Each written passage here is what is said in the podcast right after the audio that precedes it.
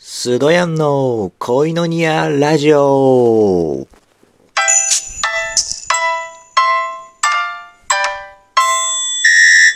ハレルヤ神様に愛されている男、スドヤンです。えー、今日はまったりとちょっと雑談でもしようかなと思ってます。まあちょっと今日一日の感じたことを、まあなんか話そうかなと思ってるんですけれども、まあもしお暇がありましたら、よければ聞いてください。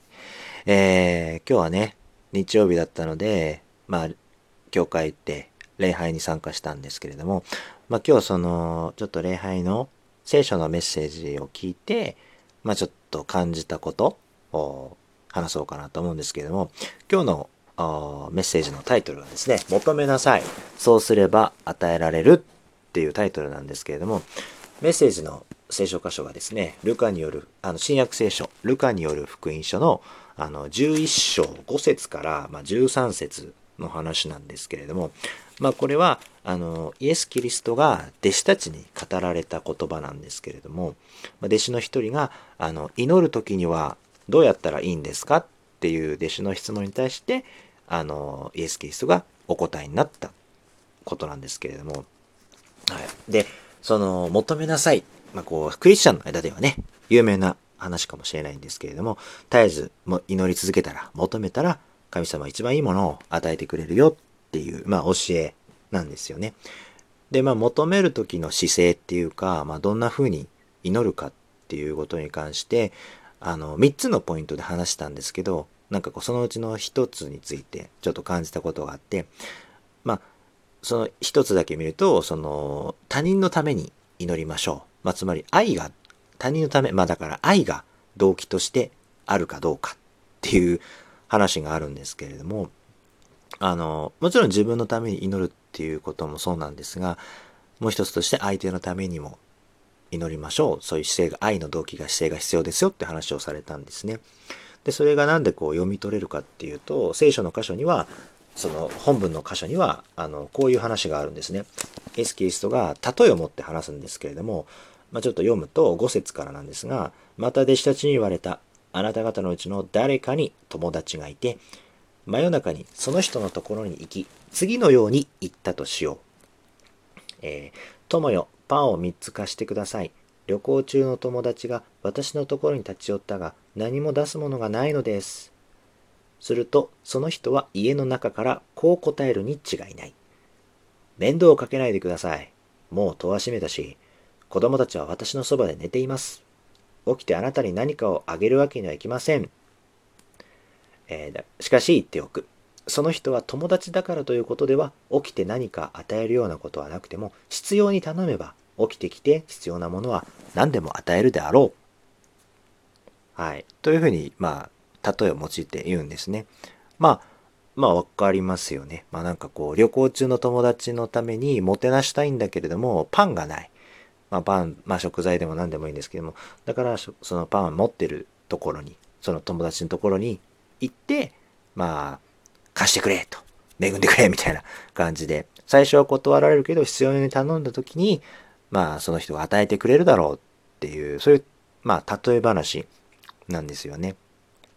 で、ここで言いたいの、ここでは、その、パンを貸してくれって言った友達が頼んだのは、頼んだ時に、それは自分のためじゃないってことなんですよね。旅行中の友達にパンをあげたいから、パンを貸してくれって、相手のためを思って言ったんですよね。まあでもこれ実際ね、そういう例えとして私たち分かり、私たち分かりやすいようにそういう例えを話したんですけれども、まあ実際でもこれどう思いますか皆さんね。なんか、これ真夜中に来たんですよ。真夜中にどんどんどんパンを貸してくれって頼み込んできた状況な、状況なんですよ。でも、なんか、まあちょっと一見、一見すると迷惑じゃないですか。でもそれでも最終的にはそういう相手のためにっていうので心打たれてきっとあげるだろうっていう話なんですけれども、まあ実際僕がなんか、その、誰かに頼み事をするっていう時、真夜中にですよ、お店に行って、知り合いのお店に行って、あのーパン買わしてくれとかって、する、できるかっていうと、まあ自分はちょっと個人的には、ちょっとなんか難しいかなって思っちゃうんですよね。それなぜかっていうと、やっぱりこう、非常識だからっていう、やっぱり、なるのと、まあちょっと自分がちょっとそれでなんかこう責められたくないみたいな。ああいつ何やってんのみたいな。っていうちょっとそういう自分の、あの、ある意味プライドみたいな自分の考えが強くて、まあ相手が困ってても、でもちょっと、いや、それさすがにできないから、後日やろうみたいな感じに多分なっちゃうかなと思うんですよね。それがたとえ緊急だったとしても。うん。でも、あのこう愛が動機、動機で求めましょう。相手のために祈りましょうっていう、まあ、この話を聞いた時に、ある一つの漫画を思い出したんですよ。それは、あの、まあ、みんなご存知、ワンピースです。海賊漫画、ワンピース。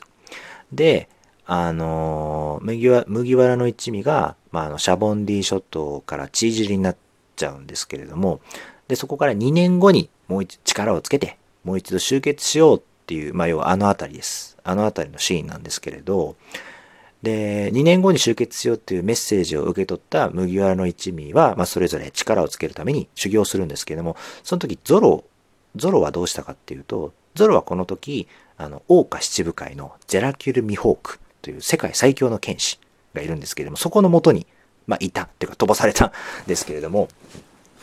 で、ゾロは本来、あ、ミホークは、やっぱりこう、ゾロが世界一の剣豪を目指すって、まあ、そういう目標を掲げ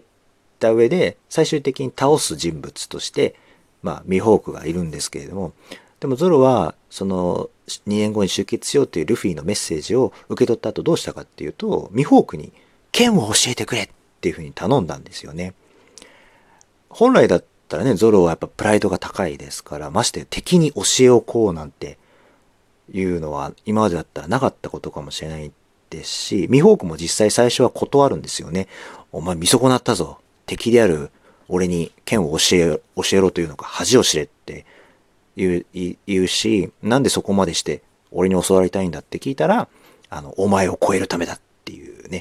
皆さんだったらよく知ってるシーンだと思うんですけれども、で、やっぱりその時ミホークも気づくんですね。ああ、こいつ、こいつはね、不器用なやつめ。そういう時は決まって誰かのためだろうって言うじゃないですか。もちろんそれはゾロはルフィのために言ったんですよね。あのー、最初は当初はその世界一の剣豪を目指すために、あの、ルフィたちと一緒にいたんですけれども、次第にこう、ルフィのために、ルフィを海賊王にならせるために、自ら強く、そのために強くならなきゃいけないみたいな。そのために、その本来だったら、ちょっとプライドの高いゾロが、その恥を、プライドを捨てて、敵であるミホークに剣を教えてほしいというふうに頼んだんですよね。うん、なんかちょっとそのシーンをちょっと思い出しました。うん。だいつしか本当にこう、ね、他の仲間たちもみんなね、ルフィのために力をつけて強くなろうっ、それでみんなそれぞれの場所で修行するんですよね。で、なんかこう、やっぱりこう人のためにするときって、なんかこう、やっぱプライドを捨てるもんなのかなっていうふうにやっぱり思うんですよね。なんか あの、求めるときとか、なんか助けをね、求める時何かこう頼むと何か頼む時には本当にこう相手のためを相手のためを持ってそういう思いが強いとやっぱりこう相手もそれをね頼まれた相手もやっぱそれをやっぱ答えてくれるもんなんじゃないかな。まあそれはいろんなパターンはあれどあのー、そのやっぱその思いが通じる。これはなんかコミュニケーションでの話でもそういうんですけどなんか思いその人の思いがあると相手にも必ずそれって通じるんですよね。だからなんかこう自分の恥を捨ててまでプライドを捨ててまでなんか頼み事する時はああもう本当になんかある意味誰かのためなのかっていうふうに思う場合が多いんじゃないかなとか 思ったり思わなかったり するんですよね。うん。だから本当にもう大胆にあのーもうある意味自分の考えとかも捨てても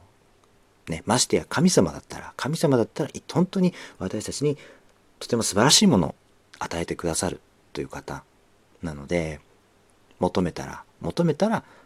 絶えず求めたら神様はいいタイミングで与えてくれるっていうのがまあそういう、まあ、祈りの教えなんですよ。うん、